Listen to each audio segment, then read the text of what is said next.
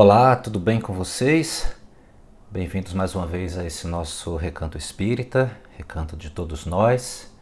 Vamos pedir que Jesus nos ilumine com sua luz, que coloque em nossos corações o desejo de nos instruirmos, de aprendermos mais alguns ensinamentos e que nós possamos levar esses ensinamentos para as nossas vidas, para nos tornarmos melhores cristãos.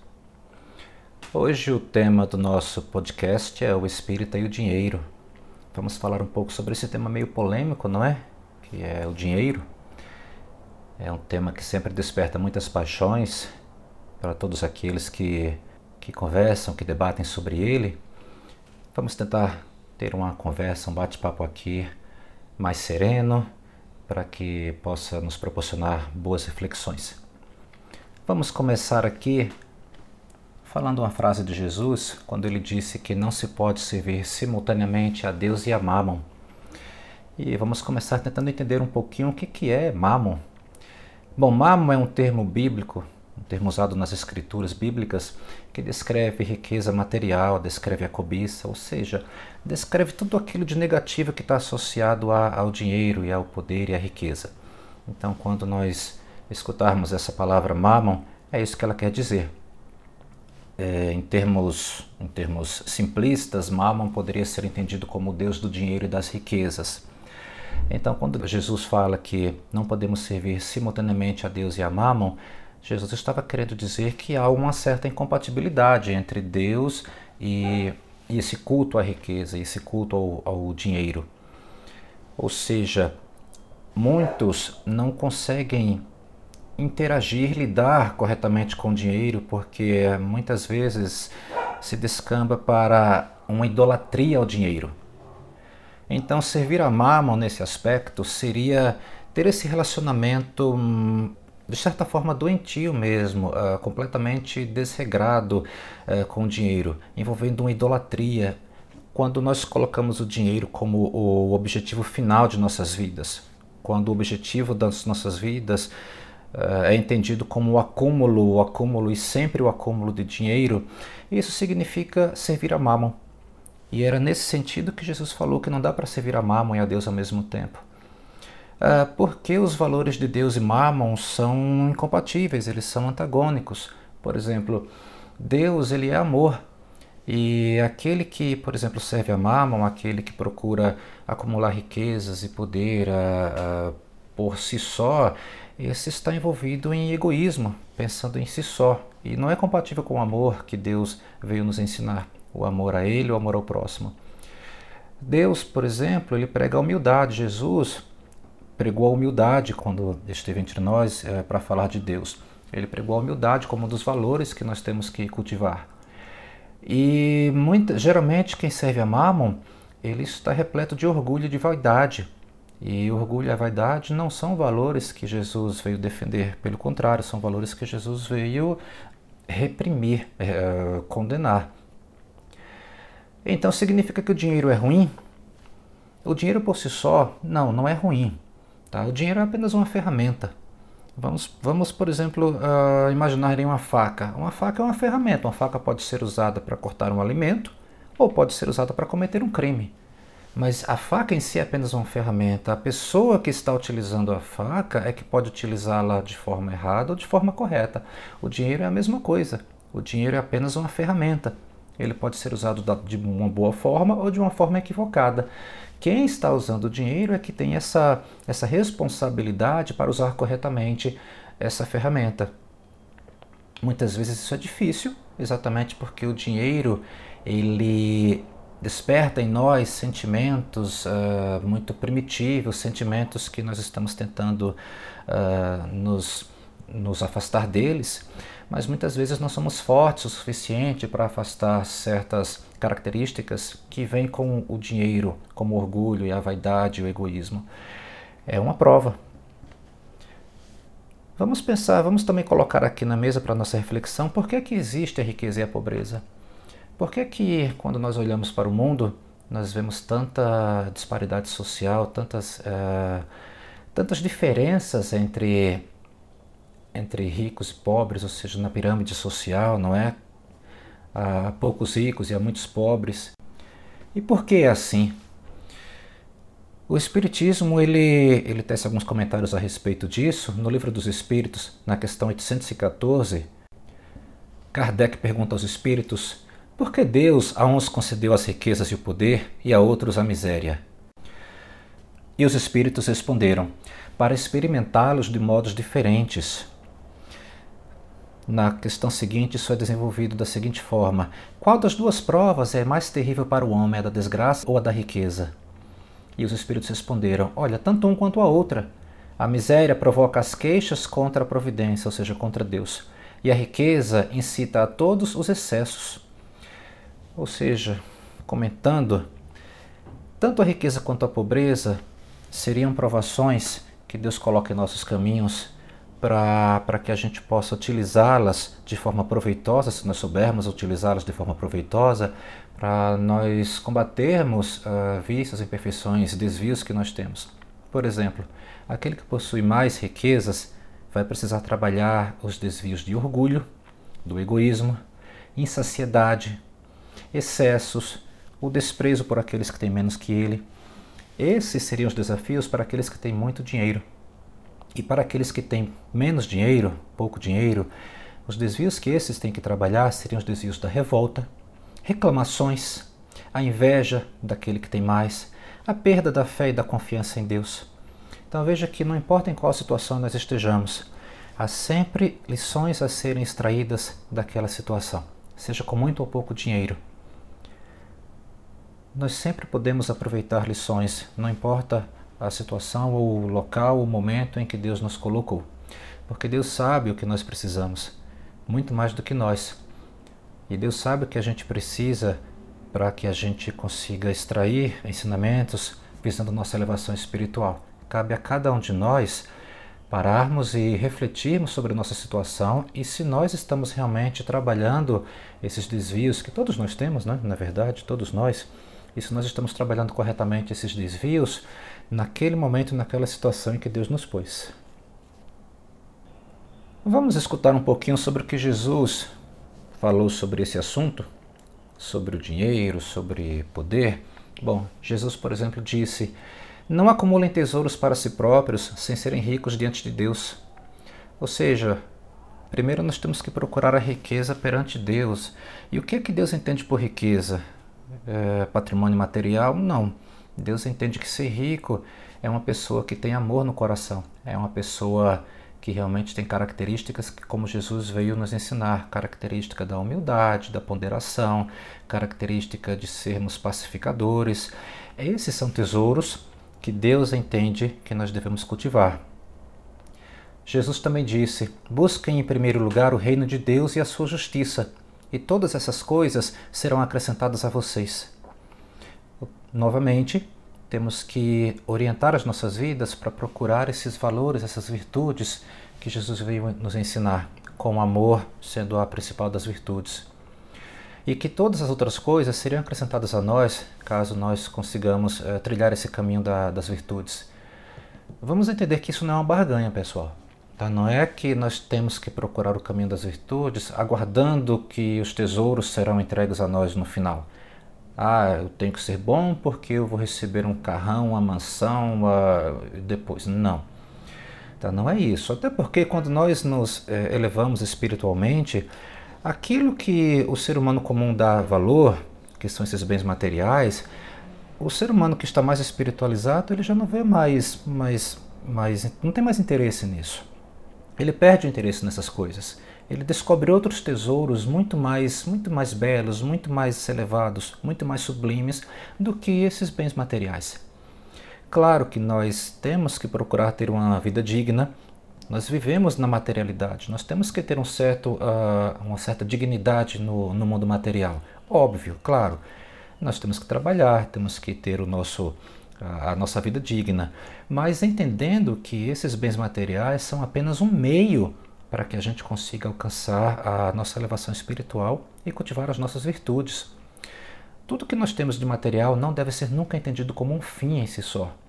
Nós não trabalhamos simplesmente para comprar coisas. Nós trabalhamos para comprar coisas, para termos ferramentas e um ambiente necessário para daí sim nos catapultarmos a adquirir esses bens espirituais, que são os que importam.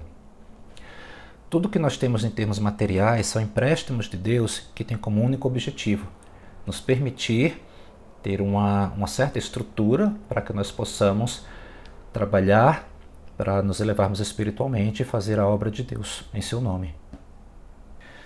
Jesus também disse: Não ajunteis tesouros na terra, onde a traça e a ferrugem tudo consomem, e onde os ladrões minam e roubam, mas ajuntai tesouros no céu, onde nem a traça nem a ferrugem consomem, e onde os ladrões não minam nem roubam. Ou seja, nós não levamos nada desse mundo, pessoal. Nós temos que evitar ter esse pensamento de acumular bens e entender que os bens são um meio e não um fim em si próprio, são ferramentas, são uma estrutura que nós temos que ter simplesmente para nos permitir trabalhar aquilo que mais importa, que é a nossa elevação espiritual e nossa aproximação com Deus.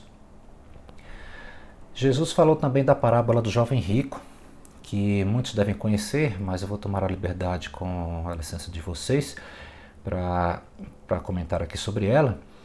Quando um jovem que era muito rico se aproxima de Jesus e pergunta: Mestre, o que devo fazer para entrar na vida eterna?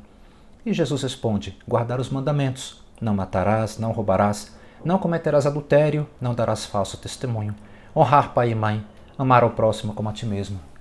E o jovem, ele falou: Mas, mestre, eu já faço tudo isso desde que eu sou moço. Jesus então parou, analisou aquele rapaz. Jesus, com seu olhar, com toda a sua elevação espiritual, percebeu que aquele rapaz ele possuía muito apego ao dinheiro. E Jesus respondeu: Então vai, vende tudo o que tem, dá aos pobres e terá um tesouro no céu depois segue-me. E o jovem desistiu porque tinha muitos bens. Jesus percebeu, naquele caso, com aquele jovem, que o problema dele não era o dinheiro em si, era o apego que ele tinha ao dinheiro. E a solução para aquele jovem, para, uh, que ele pudesse adentrar realmente as esferas espirituais mais elevadas, era se desfazer dos bens para combater aquele apego.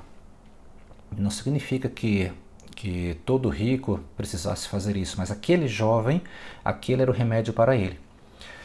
E o jovem se afastou, e Jesus depois comentou com seus discípulos: É bem difícil que um rico entre no reino dos céus. Veja que Jesus disse que é bem difícil, mas que não é impossível. Depois Jesus complementa: É mais fácil um camelo passar pelo buraco de uma agulha do que entrar um rico no reino dos céus. Novamente, Jesus disse que é mais fácil, mas que não é impossível. Só que essa frase é estranha, porque nós sabemos que um camelo é, tem um tamanho gigantesco e uma agulha é pequenininha. Então nós sabemos que é impossível um camelo passar pelo buraco de uma agulha. Mas não foi isso que Jesus disse. Jesus disse que é muito difícil, mas não é impossível. Então, o que nos leva a crer que há um certo problema de tradução aí, ou um problema realmente de, uh, do entendimento de certas palavras na, no idioma uh, que as escrituras foram escritas. E há duas interpretações que nós podemos utilizar para tentar entender essa, essa aparente contradição. Uma é apresentada por Kardec, quando disse que a palavra camelo também significaria uma corda feita dos fios da cauda do camelo. Já fica mais aprazível essa explicação, porque passar uma corda no buraco de uma agulha já é mais fácil do que passar o camelo inteiro. Mesmo assim, eu ainda entendo que é impossível passar uma corda no buraco de uma agulha, mas já melhora a explicação. Há uma outra hipótese também é, que fala que buraco da agulha era uma pequena porta nos portões dos castelos. Os castelos possuíam aqueles grandes portões, né? e no meio lá tinha uma portinhola, que seria conhecido na época como o buraco da agulha. Ora, essa portinhola daria para um camelo passar por ela, só que o camelo geralmente tinha que se abaixar e teria que tirar a carga dele. Camelo abaixado significa passar com humildade, e sem carga significaria livrar-se do peso da matéria. É uma interpretação bastante interessante também que fica para cada um de nós analisar e, e aceitar ou não. Ou seja, mais resumidamente, eu acredito, nós acreditamos que Jesus quis dizer que, que é bem difícil um rico entrar no reino dos céus, mas não é impossível. Continuando Significa então que nós teríamos que, como o jovem rico da parábola, que nós teríamos que dar tudo aos pobres para ir ao paraíso, digamos assim, para ir a, para ser quando o nosso desencarne chegar, para irmos às esferas mais mais superiores, mais felizes? Quer dizer então que aqui, na matéria eu não poderia ter uma vida digna, não poderia ter uns bens materiais básicos, razoáveis para ter uma, para me proporcionar uma vida digna. Eu teria que vender tudo mesmo? Isso não, não é necessário, tá? Não necessariamente é, é, é uma, isso não é uma verdade absoluta. Veja, o uso do dinheiro, o uso do dinheiro e não ele em si é que revela a nossa elevação moral, é que revela que tipo de espírito uh, nós somos. Usar o dinheiro de forma responsável nos revestirá dessas virtudes que Jesus veio nos ensinar. Temos que sempre ter em consideração que o dinheiro é um meio, como dádiva de Deus, como um presente, um empréstimo de Deus, para que a gente use em nossas tarefas, sempre objetivando cumprir com os desígnios divinos, tá? E não simplesmente acumular e acumular e acumular.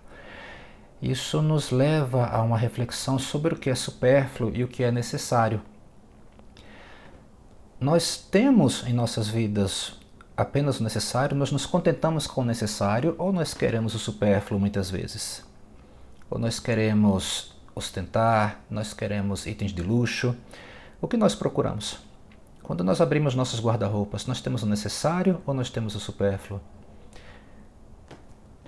Na questão 705 do Livro dos Espíritos, Kardec perguntou por que nem sempre a Terra, o planeta, né, produz bastante para fornecer ao homem o necessário? Porque Kardec via que faltam recursos no planeta para muita gente, há muita fome no planeta, há muitas necessidades no planeta. E Kardec acredita, acreditava, segundo a pergunta, que a Terra não produzia bastante para fornecer à população tudo que a população precisava. E os espíritos responderam: Olha, a terra produziria sempre o necessário, se com o necessário soubesse o homem contentar-se. Se o que ela produz, a terra produz, não lhe basta a todas as necessidades, é que ele, o homem, emprega no supérfluo o que poderia ser aplicado no necessário. Foi um puxão de orelha da espiritualidade que está falando: olha, se vocês se contentassem com o necessário, a terra produziria bens para todos e não, teria, não teríamos é, escassez de recursos para ninguém. Mas muitas vezes nós procuramos o supérfluo e num comportamento que, que gera, que acarreta os demais malefícios que nós percebemos no planeta, não é? é relacionados à escassez, à fome, etc.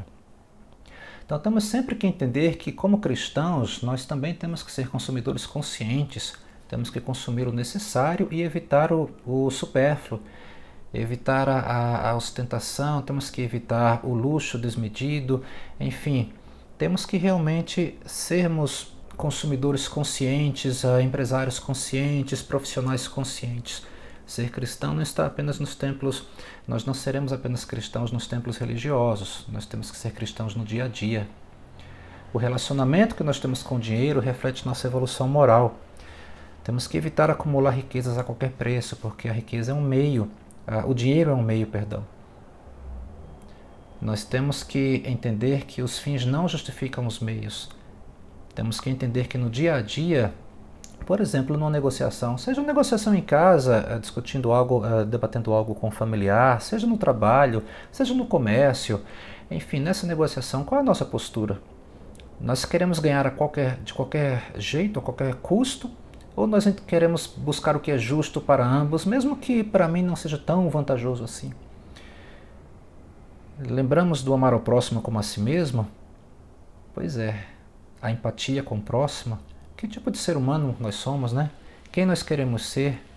Nós queremos ter a aprovação da sociedade, ou seja, queremos que a sociedade nos olhe cheio de, cheios de riquezas, cheios de, de glórias, ou queremos ter a aprovação de Jesus e de Deus? onde a glória uh, de Jesus ela está baseada naquelas virtudes que ele veio nos ensinar, a humildade, o amor no coração, o respeito ao próximo. Então é importante nós nós trabalharmos em cima dessas reflexões, é, entendermos que mesmo que o mundo defenda uh, defenda um relacionamento com o dinheiro tal qual a forma que nós hoje observamos quando ligamos uma televisão, quando vemos um Uh, enfim, quando nós nos deparamos com a cultura uh, vigente no mundo, o mundo defende um relacionamento com o dinheiro que muitas vezes não é compatível com o relacionamento que Deus e Jesus esperam de nós.